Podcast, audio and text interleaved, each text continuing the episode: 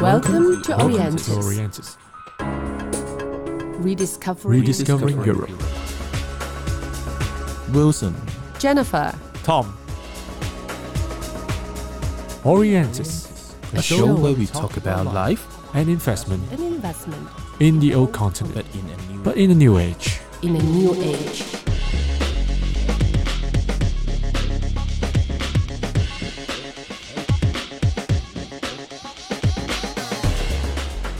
Welcome to Orientis Rediscover Europe. So I'm a host for- for today. I'm Wilson. So we have our co-founders of Orientis. We have Jennifer here. So Jennifer, say hello to our audience. Hello and hello to David, Yeah, our guest of today. Yeah, our guest of today is David, uh, uh Mr. David Castello. So uh, the Consul General uh, of Ireland to Hong Kong and Macau. So David, uh, say hello to our audience.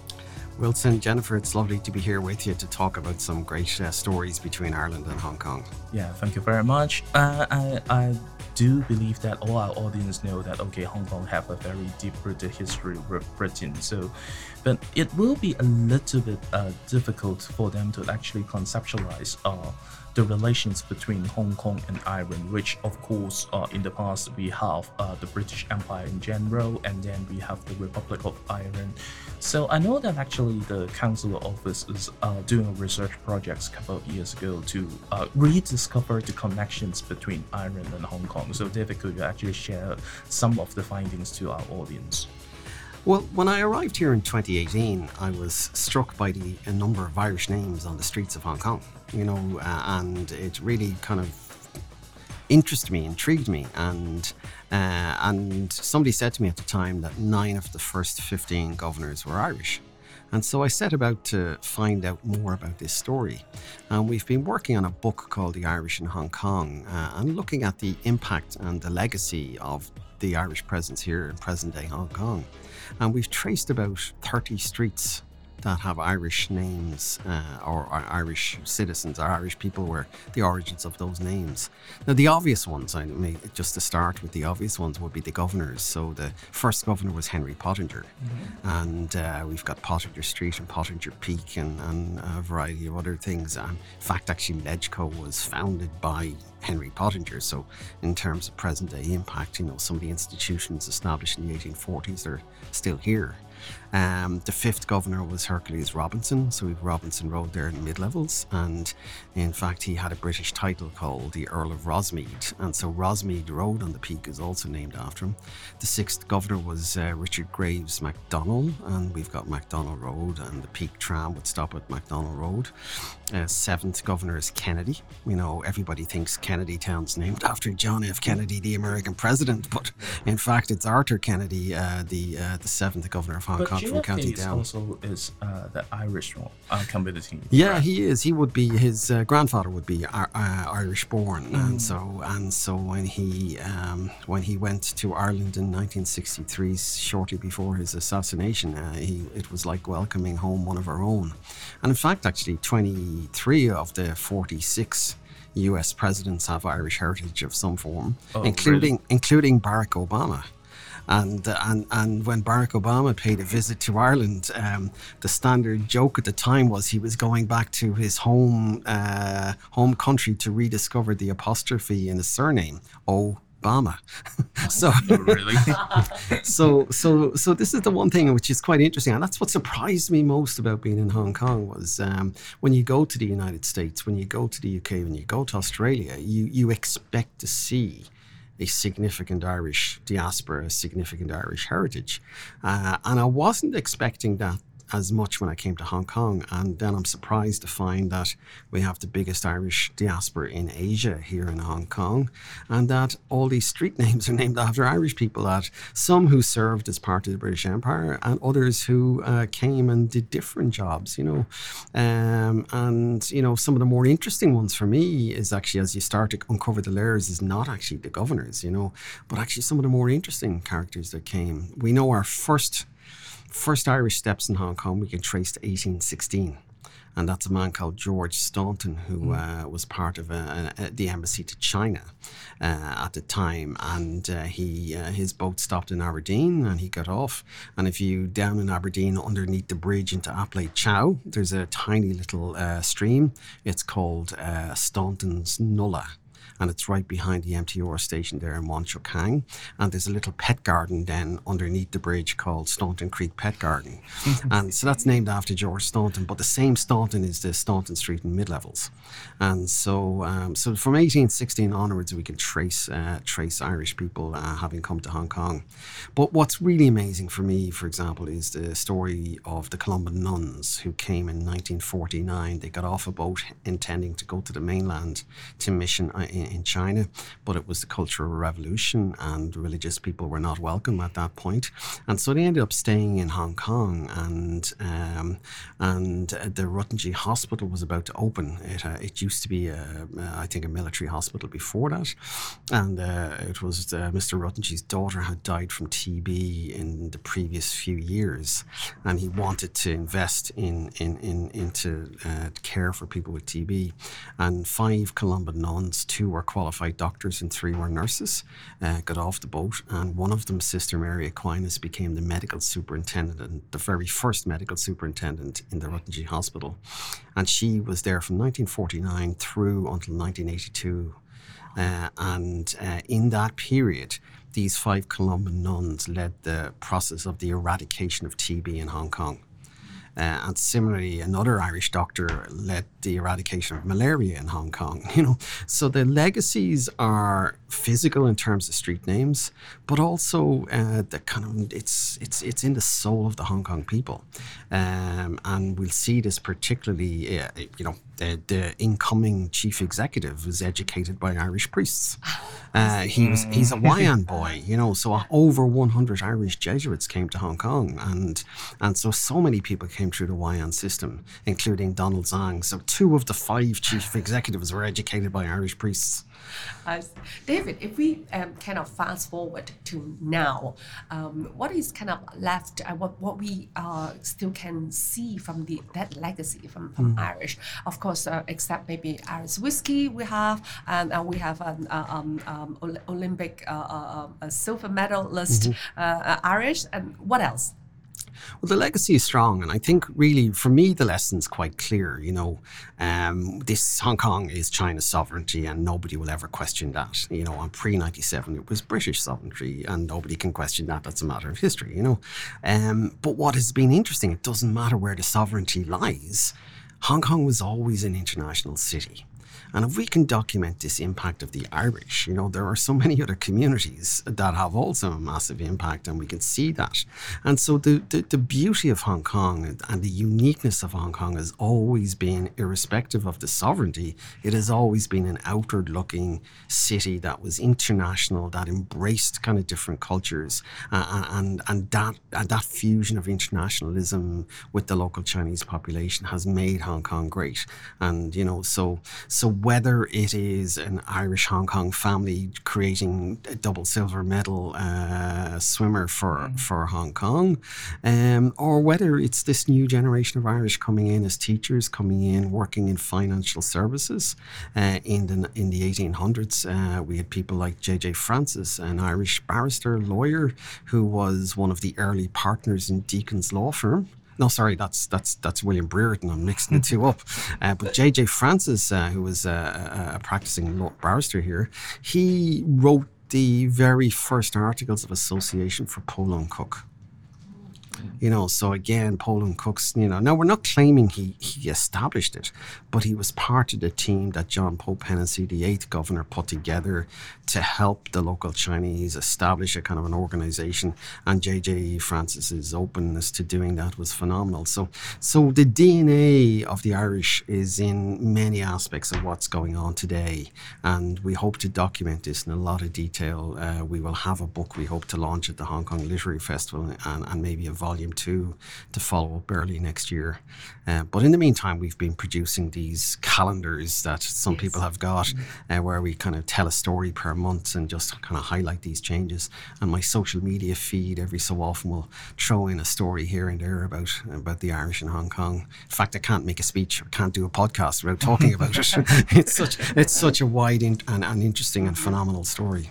Yeah, so obviously we, we, we could see from David's what we just uh what you just shared with us is we have a lot of connections between the Irish communities, the Ireland and Hong Kong. So but uh, but uh, we, we know that when we chit chat with other kind kinds of uh, clients or people, so it seems that uh, Hong Kong people know little about uh, what happening is uh, in in Ireland. So in our next section, so perhaps um, maybe we could have some discussions about the business ecologies in Ireland, especially that will be always interesting issues related to tech hub, related to uh, financing, and that will bring our audience more closer to one of our DNAs that is imprinted in our community. So stay tuned, and we will have our next section very soon.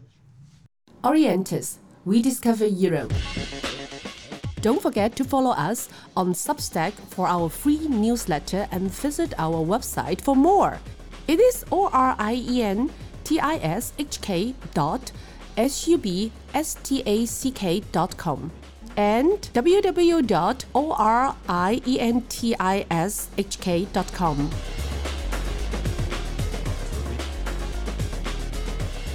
Welcome to Orientis Rediscover Europe. So we have uh, Jennifer here, we have David here. So I'm your host for today. I'm Wilson. So uh, in our last section, so David shared a wonderful history and uh, maybe actually uh, wonderful projects that uh, the Irish communities is how how it is actually connected with the Hong Kong in the past, and of course nowadays, of course, there were still quite a lot of legacies.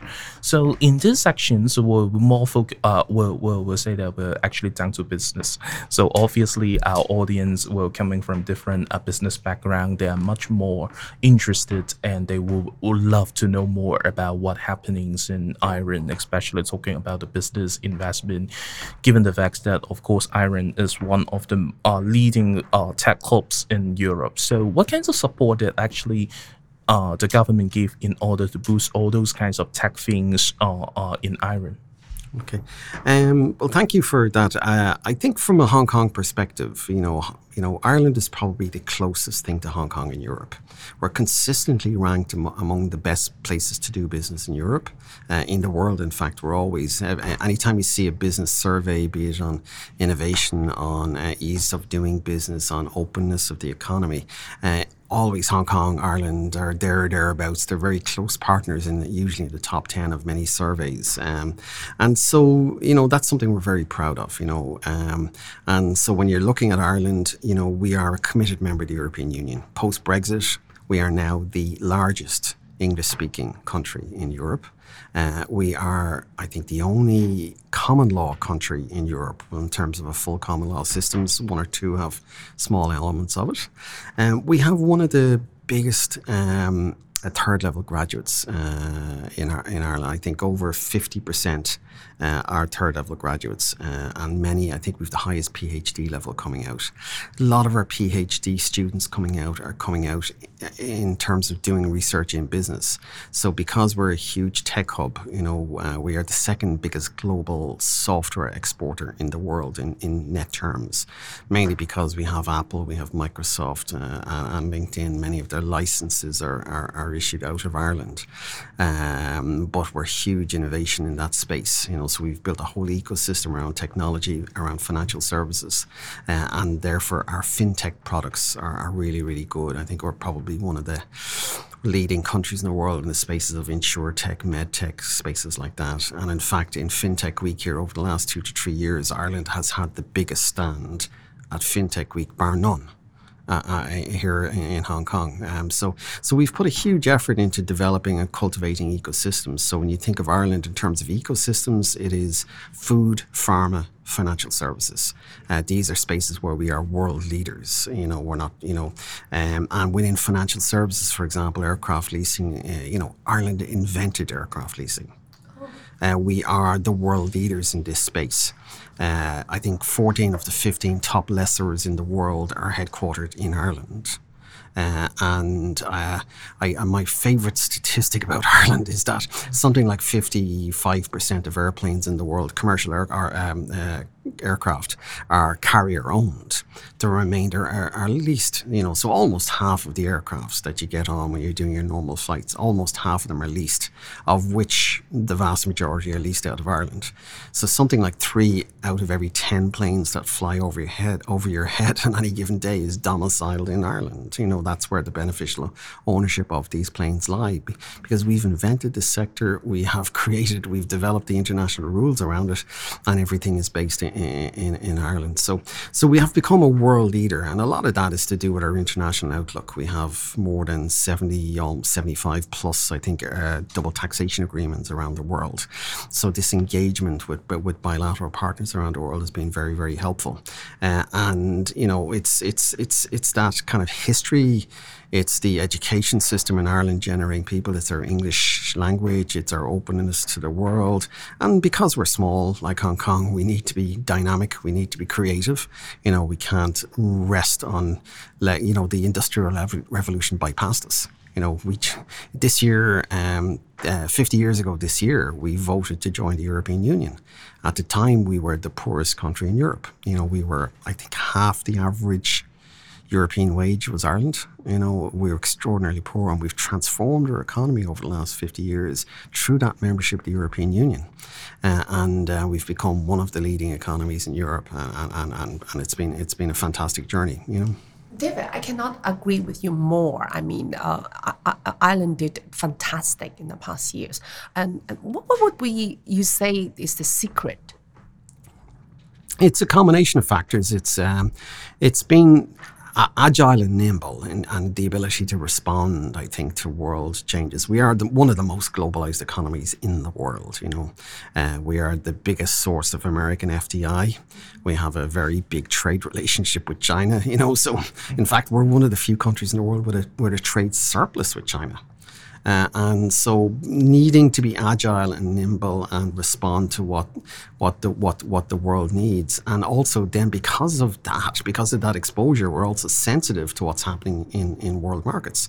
So that ability to respond very quickly. You know we're, we're like every other country in the 70s we got crucified by the oil, crisis in the 80s we were the, the kind of world recession was caused us huge problems. And the global financial crisis then in 2008 hit us really, really hard. But I think we bounced back very quickly. And that has been the key to kind of sustaining our success. Our success. Okay, so uh, we'll leave that particular secret, especially in our next section. Especially, we're talking about financial crisis, and of mm. course, Ireland actually will face another kinds of crisis. Actually, we're talking about Brexit. So, how to deal with it? What will be the potential impact of that? Especially, we just have the local election seems to be have some kinds of implications in in in Ireland. So, uh, in the meantime, I know that David actually, uh, you last time we we we we talked about there is some undiscovered germs in, in, in Ireland. So, for example, whiskey. So, but, but when we're talking about whiskey, Jennifer, usually we're talking about Scottish, right? Well, I leave that to David. he has very interesting story to tell about that. Yeah. Well, what's really interesting, I suppose, is that uh, I think less than 1% of whiskey sales in Hong Kong last year was Irish whiskey you know, which is disappointing given that about uh, 8% of world sales was Irish whiskey. Uh, the fastest growing whiskey brand in the world is Jameson Irish whiskey. Um, and uh, and essentially what has happened was that the Irish whiskey industry in the 1970s was on its knees, you know. But if you go back 100 years ago, Irish whiskey was the biggest whiskey in the world. Uh, and a combination of factors hit over maybe a 20, 25 year period that kind of um, almost killed the Irish whiskey industry. Uh, our biggest market was the UK, you know, uh, but in the 1930s, 10 years after Irish independence, we ended up in an economic war with the UK, and that shut off our market for whiskey exports. Our second biggest market was the US, and in the 1930s, there was prohibition. And that stopped the whiskey exports to the US. Uh, and so when your two big markets go for exports, that's going to cause your, your, your, your, your industry a lot of problems. And then the third problem was after independence, the Catholic Church in Ireland was espousing a, a, uh, a, a shall we say, uh, a non-drinking kind of atmosphere, a temperance movement, I think is the best way to describe it. Uh, and that impacted on domestic sales. So the, the triple whammy of domestic sales, the UK market, the US market shutting down in the space of 15, 20 years, more or less. I, I think I think we were doing something like 70% of the world whiskey sales was Irish. So in the 1970s, there was a consolidation of whiskey uh, in, in, Ireland. A lot of these small distillers consolidated. Irish distillers was formed. Bushmills Irish whiskey in Northern Ireland uh, continued to survive. In fact, if anybody visited Ireland, you should go and see Bushmills Distillery. It is the oldest whiskey distillery in the world still active. Dates to 1600s early 1600s, you know. So it's not only that Irish whiskey is new because it's new for the Asian consumer and it's new for the Hong Kong consumer, but in fact it is the oldest whiskey in the world. You know, we have a big uh, debate with our Scottish neighbours because they spell whiskey wrong. It's W H I S K E Y, you know, and this month, uh, the month of May, we celebrate World Whiskey Day and, you know, my colleague here in the consulate, Jan, has done some great kind of public diplomacy and kind of promotional efforts in in terms of bringing forward some some some great Irish Irish brands to in in, in some of the local local local uh, shops. But with the increasing popularity of whiskey in this region, mm-hmm. I mean, there's more to do, right? I mean, if you just mentioned it's only 1% is, is uh, yeah, well, market that, share. That was sales last year, yeah. And, uh, you know, so um, so uh, Hong Kong is actually behind a trend in where Irish whiskey is going. A lot of what Irish, uh, and some of the problems with Irish whiskey now is actually capacity. We, we're not producing enough for the world demand. And a lot of our, a lot of our exports are going into the US. So as a result, there's a focus on Scotch and there's a focus on Japanese whiskey in particular in this part mm-hmm. of the mm-hmm. world. But the reality is Ireland invented whiskey. Whiskey is from the Irish word uisce beatha. So uisce beatha is the Irish, which which the English anglicised it into whiskey. And uisce beatha means water of life. And so, so the water of life that is whiskey was created in Ireland, and that is fundamentally an Irish drink. And it has evolved, and the Scots have taken it, and it's you know, it's at least a 100 if not more years after Ireland had invented whiskey that, that Scotch started to get produced. And it's only in late, late, later years that Japanese and others have, have started to develop their own um, uh, version of it.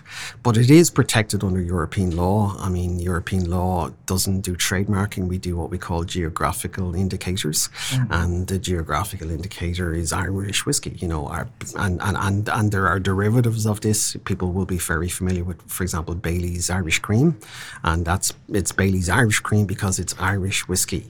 That is the core, the alcoholic component of it, as well as the Irish Irish cream.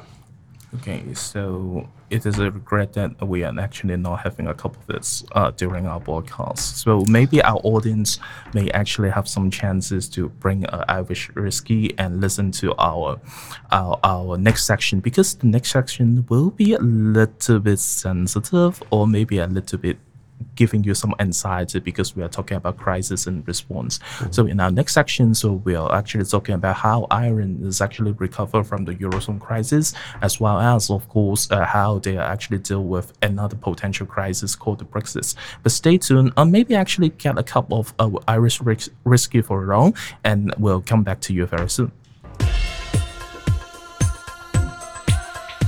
Orientis, a show where we talk about life and investment An investment in the old continent, but in a new but in a new age. in a new age. Welcome to Orientis Rediscover Europe. So I'm your host for today. I'm Wilson. So we have Jennifer here, our co-founders of Orientis. So uh, again, say hello to our audience, Jennifer. Hello.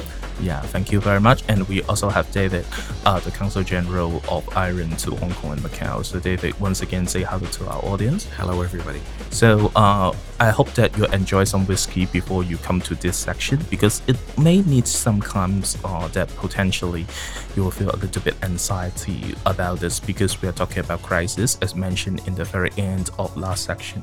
So obviously, uh, irons, as you mentioned, uh, uh, she's very responsive to the global environment. She's also one of the most opened uh, economy in the world. So as a result, they, uh, to some extent, they are very sensitive to crisis. So we named two of those because I'm frequently being asked. So uh, the eurozone problem or the eurozone crisis, and obviously Ireland in the past is being named as one of the PIGS countries. So how could actually Ireland get quick recovery so that become one of the leading economies in European Euro- uh, into European Union? Yeah, I mean, I certainly at the time we were quite aggrieved that they added an extra eye to PIGS to include Ireland, and so we were very disappointed about that at the time. Uh, mainly because um, there was a range of different issues around the 2008 financial crisis, which was precipitated by the Lehman Brothers collapse. Um, a, a, big problem in Ireland was its overexposure to the property sector. There was quite a significant, the banks were significantly leveraged and they ran into serious liquidity problems. Um, and in guaranteeing those banks, uh, the Irish taxpayer then took on the burden of dealing with the liquidity problem, which cost eventually when the IMF came in uh, with the World Bank and the EU as a troika, as we called it, came in. I think we uh, were leveraged to the tune of about 80 billion euros, and that kind of created a significant problem for us. Um, but the point was in 2008, when we went into that crisis, we had the lowest debt GDP ratio in Europe. Uh, bar, I think, Luxembourg. Uh, I think we were at give or take around 30% jet debt GDP ratio, uh, and we went and, and, went from that to about close on 120% debt GDP, uh, which at the time was quite high. But you know, in a post-COVID kind of context, when you see people, mm. when you see countries spending their way out of the COVID issue, that type of debt GDP ratio was quite quite reasonable in 2010. You know, uh, by today's standards. You know, so um, so everything is contextual. Uh, and so at that time, the focus was very much on inflation. The focus was very much on debt, debt GDP ratios and, and managing government expenditure. And at that time, Ireland was out of step with the European norm, uh, and and that's uh, and we ended up in that crisis situation. But the fundamentals of our economy was always sound. And what had happened then is post the global financial crisis, what happened was our competitiveness got better because the costs there was a kind of a there was a reset in the economy uh, to deal with the debt levels, which made our um, kind of our competitiveness level a lot stronger. And so our, we had an export uh, driven recovery, which meant that by, by by 2014 we were back in a much more stronger position than we were. And so as a result, you know, for most countries, you know, coming out of that scale of a crisis a decade ago would have crucified the economy going into COVID a decade later. But in the Irish situation, in the first years of COVID, our economy grew while the world was contra- contracting. You know, because the fundamentals of the economy is strong. And again, we have a very, very robust export driven economy model uh, that's premised on a, a, strong FDI coming in mainly from the US, but also from the European Union and, and other Asian economies. You know, so we have some big Chinese kind of companies in in, in, Ireland, Huawei, uh, Wuxi Pharmaceuticals, you know. So uh, uh, on top of you know the the major kind of American ones like Apple, Microsoft, LinkedIn, PayPal, eBay, you know, you name them, they're there. And I think nine of the top ten pharma companies in the world have a significant uh, manufacturing base in Ireland. I, I, like to say, in the current climate and context of COVID, the world's production of paracetamol, you know, is mm-hmm. uh, Panadol. You know, yeah, the, Panadol, Panadol yeah, yeah. the world production of Panadol is based in Ireland. You know, so so so we became one of the big global exporters during during COVID crisis because of the pharma the pharma industry in Ireland. Would you say that the uh, low uh, tax uh, regime would have kind of contributed to that success? Um, again, we have a differentiated type of tax system. Okay. Um, uh, we have always focused on um, on attracting FDI through a kind of a moderate corporate tax rate. You know, uh, we've always had our corporate tax rate at ten or twelve and a half percent, and that is a policy dating back to the nineteen sixties you know so so we're not a we're not a, an economy that tries to tax try to underprice shall we say others to attract business. We've always had this policy. The second bit of it is though uh, is that employee taxes are relatively high because we adopt a a kind of the, the the kind of more democratic socialist models that the European Union has. So so we have uh, we have marginal tax rates in the forty percent, for example, as opposed to uh, sixteen percent here in Hong Kong, uh, because we fund public services and we provide one of the uh, best welfare nets in Europe. And, you know, during COVID, there was a lot of play made on the 10,000 voucher scheme here in Hong Kong, 10,000, which is roughly speaking about, uh, give or take, 1,200 euros or something like that. That is just the average monthly uh, old age pension in Ireland. Uh, So I we pay that month to month.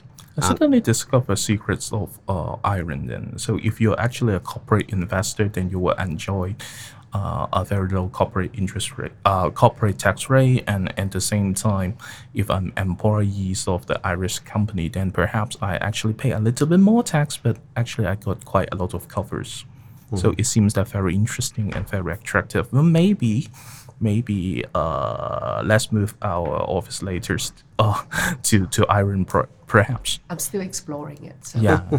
so Yeah, which is interesting, you know, because uh, uh, Hong Kongers are fundamentally entrepreneurs, and Ireland is a great climate f- welcoming entrepreneurs. But entrepreneurs who establish their own company will go in at a corporate tax rate that's different than they would if they were an employee of a of a of a private bank, for example. You know, because we have a huge financial services sector there. So if you're a financial services kind of orientated person, you go in and you establish your own hedge fund, you're taxed under company and uh, law. Whereas if you go in and work for the JP Morgans or go in and work for Citibanks, you know, Citibank has been in Ireland since 1960s. HSBC has been in Ireland since, well, they, they acquired a company in the 1960s, but that company has been there over 100 years. So, so if you're working for HSBC, Citibank, JP Morgan in Ireland, um, you're then taxed at the marginal tax rate is about is forty percent, um, but you know your corporate tax rate and your profit tax on profit and capital gains is a very different structure. So so we have a quite a complicated tax structure, but it's actually very easy to navigate, and our revenue commissioners have have been praised as one of the most because we have an online tax return system that's very easy to navigate, uh, and it's part of our DNA about making Ireland an easy place to do business. With all this advantage, I can clearly imagine that a lot of London business uh, went to uh, Ireland for the past two years or so. Yeah, something like uh, there was a huge exodus from London after after Brexit, uh, because if you're in Ireland, you have full advantage of the passporting uh, regulations across Europe. So if you're in Dublin, you're actually in the whole of the European Union, not just in Ireland, and therefore for financial services, you've access to all of these markets. Um, of the traffic and the exodus out of London, something like forty percent of all projects went to Ireland uh, and we ended up with some huge significance. The biggest one was Barclays. Uh, Barclays uh, took their entire European operation and centralised it in, in, in Ireland, and in doing so, I think doubled our banking assets under management as well. So, you know, we're a small economy. We're about two, what, about 300 billion euros is our GDP or something like that. It's, uh, you know, but we are over six trillion of assets under management in terms of euros. So the That's huge. scale of the of the financial services sector is, is just grown.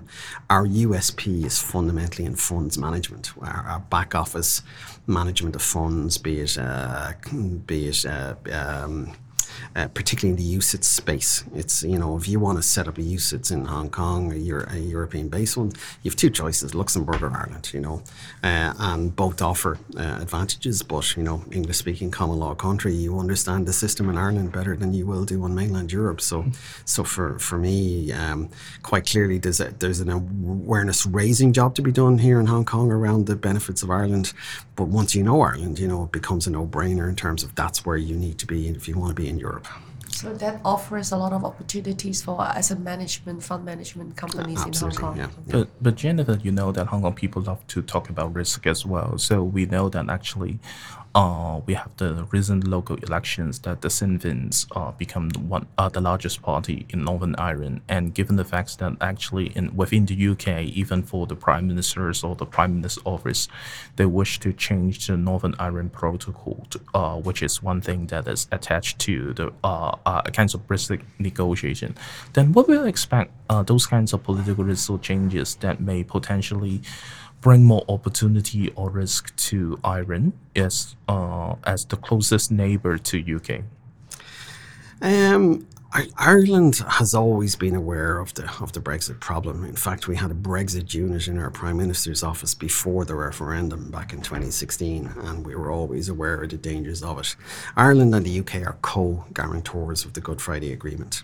Actually, what's interesting is in 1987, 98 was a phenomenal year for international diplomacy in that the, the, the handover of the Hong Kong SAR was completed in 1997, uh, and then within nine months, the Good Friday Agreement is signed in Belfast. You know, so uh, phenomenal kind of uh, year really uh, in terms of uh, international diplomacy.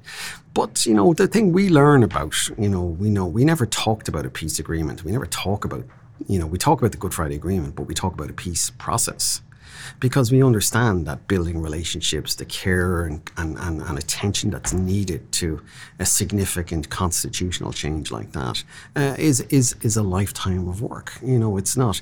It, you know, Ireland uh, struggled for over thirty years in the Troubles, in which we had more than three and a half thousand people who died. You know, so that doesn't go away with one agreement signed on one day. And you know, so now we're almost uh, we're twenty four years into the Good Friday Agreement, uh, and you know, and they bring new challenges all the time. You know, we've had setbacks and we've kind of uh, reset. You know, but the principles of the Good Friday Agreement still stand, which is the inter-community relationship in Northern Ireland is critical. The relationship between Northern Ireland and the rest of the Ireland is, is crucial. And then the what we call the East-West relationship between Ireland and the UK is also critical. And managing that is important. And I think, you know, we take every opportunity, our minister in Dublin takes every opportunity to remind our UK friends that we are co-guarantors of the Good Friday Agreement. that unilateral action doesn't help the Good Friday Agreement, and the way forward on this is through dialogue with the European Union. Uh, but you know, we're now what six years into Brexit. You know, it's 2016 when the vote happened, um, and a lot of the problems have been around what does Britain want and what what you know because it was a very poorly defined concept you know? Uh, you know uh, there and there's no, so no many so many variations of what Brexit means and you know and and it keeps getting reset as as as as power shifts and and there's a real need to have that dialogue and so unilateral action won't help anybody uh, and, and that's why our minister has been very very clear clear on that lines mm. so but we are prepared for all eventualities uh, the one thing Ireland is is is aware of what needs to be done uh, and our engagement you know with the parties in Northern Ireland our minister was there in, in recent weeks and recent days so, um, so we, we constantly engage. I myself was a former director of reconciliation for a, a few years between 2008 2010. So, so I'm acutely aware of the challenges that it always presents, and you know, and so we will we will continue to pay care, due care and attention to that uh, Good Friday Agreement because it is part of the DNA of how we are as an island. You know, so. So, okay, so uh, thank you, David, for sharing. I think that will clear some of the doubts about uh, the futures of iron. So, if the doubt is clear, then of course, uh, uh, we need to uh, step into the shoes of our clients and investors to ask the most interesting, maybe the, perhaps the most uh, uh, important question. Then, if I'm an investor uh, from Hong Kong or Asia, then what kinds of sectors I should invest in? What will be the potential things that uh, we could actually grasp. But that will be the things, of course, we'll wait until our very last sections of our podcast. So stay tuned if you're really interested to invest in Ireland. Orientis, rediscovering Europe. Don't forget to follow us on Substack for our free newsletter and visit our website for more. It is orientishk.substack.com or our I-E-N-T-I shk.substack.com and www.orientishk.com.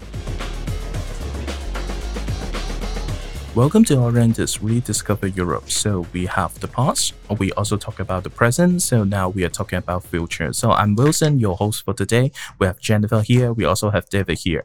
So David, so uh, as a kind of uh, investor educations as well as uh, uh, consultancies.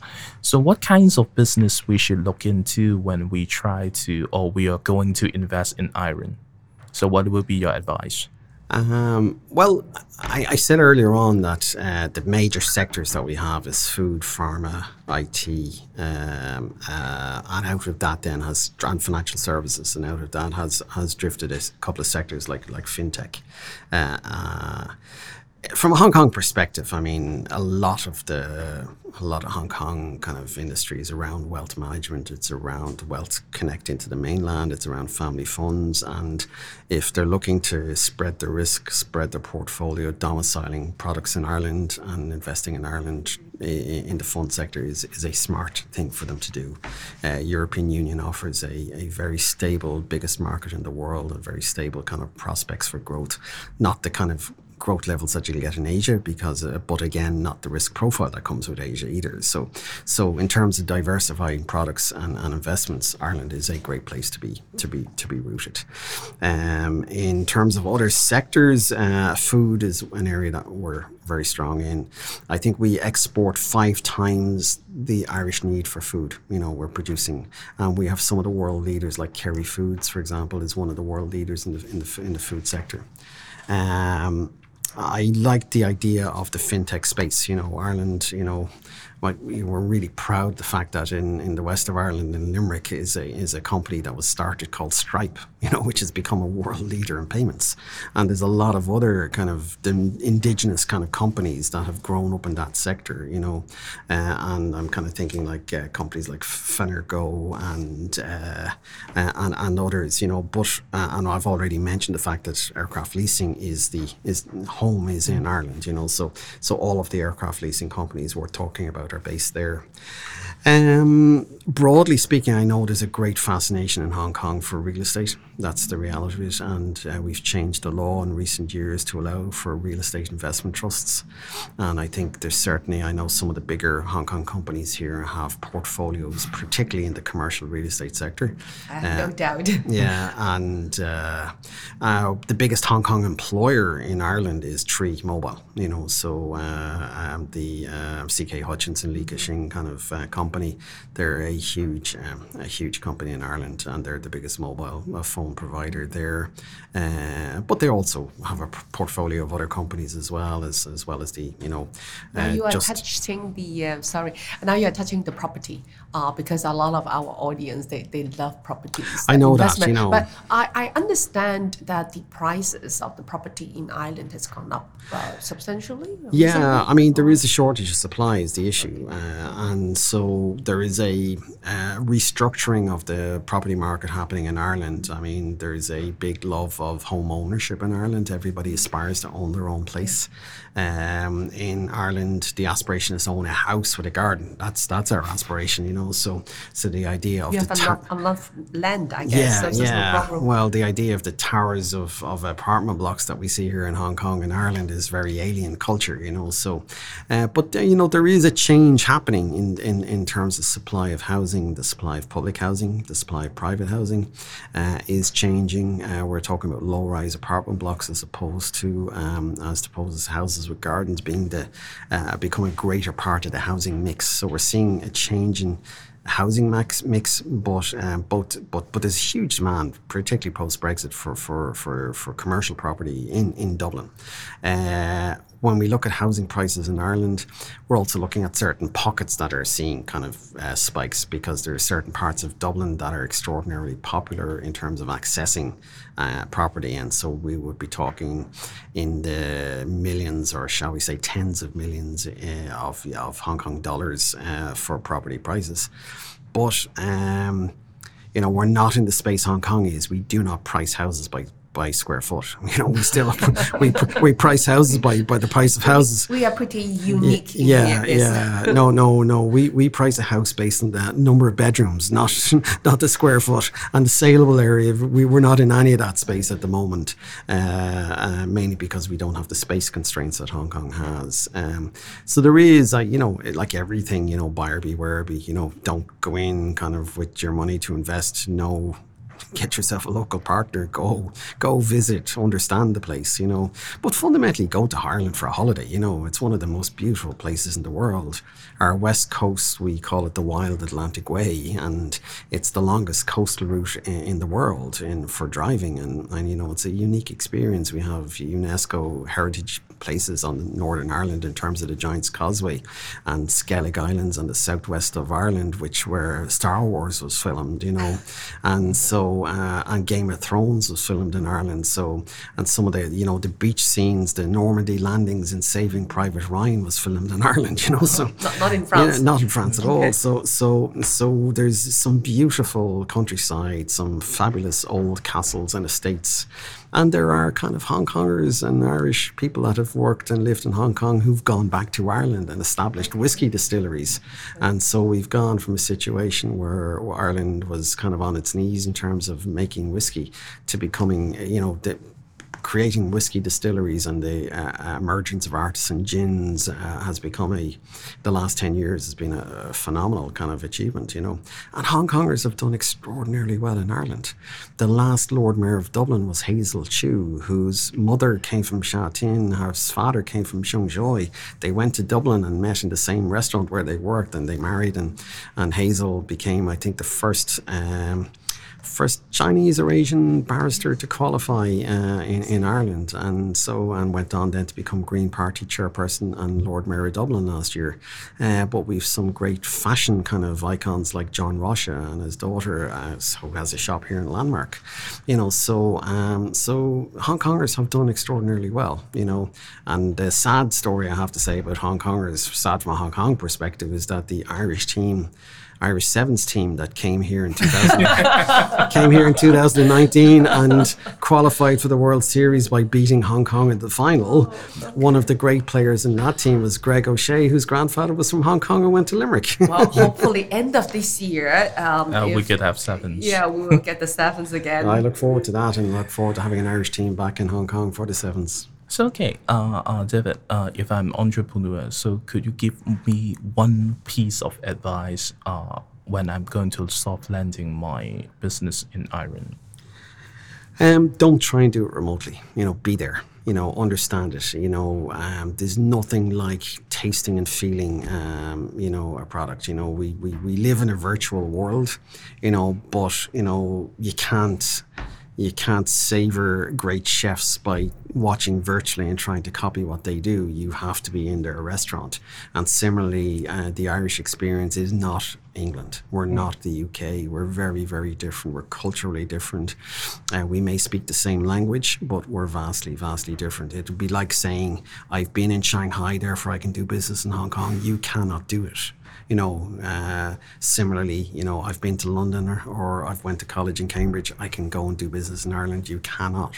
You have to be there. You have to understand it. You know, but there's huge advantages to doing that because you get in there. You they speak English. Uh, it's a common law system, so legally you understand contracts intuitively. You don't have to try and second guess the European legal model but you're actually also in European Union. And even though we're a little island on the periphery of Europe, we're in fact at the heart of Europe. You know, we are. Best of the both yeah, worlds, and that's it. So so so so so go be there, see the opportunities for yourself. Okay, in order to go there, then we need to learn some Irish. And as a kind of tradition, so we will invite our guests to use their mother tongue to tell us to summarize the characteristics of their country. So, what will you what will be your pick, David? Um, well, when you go to Ireland, we talk about the Céad Míle Fáilte, you know, and that's a uniquely Irish concept for the welcome that you get. Céad means a hundred, Míle means a thousand, and Fáilte means welcome. And so our kind of motto was almost 100,000 welcomes. And that expresses the warmth of what you feel when you land in Ireland, you know. So, uh, so as a phrase, I think it's something that associates with, with, with Ireland very, very well. Uh, we have compo- put together a lovely musical kind of uh, combination. Our colleague Jan has done this for Make Music Hong Kong this month. Uh, and uh, and it's a, it's a diverse collection of different Irish musicians, modern and traditional. And we have put the title Bailiúchán as the as the title for this. And Bailiúchán is the Irish word for gathering. And this is again part of the Irish DNA. You know, the the lovely thing about when you put two Irish people, you know, will meet randomly in any country in the world, and they'll sit there and they'll say, "Well, where are you from?" And they'll probe each other till they find that point of commonality, because fundamentally we are just one family at heart. Uh, and and that is why I think in many ways we're successful as a, as a nation. We're an island of seven million people. We're a diaspora of more than seventy million people worldwide, uh, and and it's that connectivity with our diaspora has been at the core of our success. You know, we're not just a little island trying to export. We're a little island that has 50% of the presidents of the United States will be proud of the fact that they're from Irish stock, you know, and it's connecting into people like that, you know, it's connecting into former chief executives that are proud to be educated by Irish priests. It's it's the connection is very, very strong, you know. So so once you've encountered somebody who's been an Irish person, they have a monumental impact on your on, on your life and, and I think that's the success that's our success. So so going to Ireland, the Céad Míle Fáilte, but uh, but when you're there, you're part of this Bailiúchán, this gathering, uh, and it's part of our uh, part of our DNA. That sounds extremely welcoming and yeah. inspiring. Yeah, hopefully when the measures of uh, COVID nineteen is gradually getting lifted uh, so we're free to travel to go to Ireland and get connected. Mm. So by I hope that this podcast will help us to connect uh, Ireland and Hong Kong, and we thank David once again to introduce us the wonderful uh, uh features of Ireland.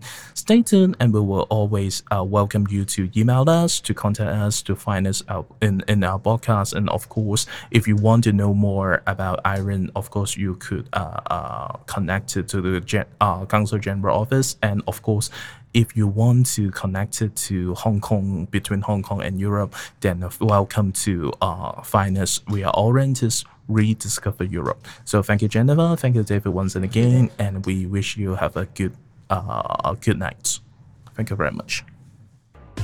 Thank you for listening, and we will see you next week.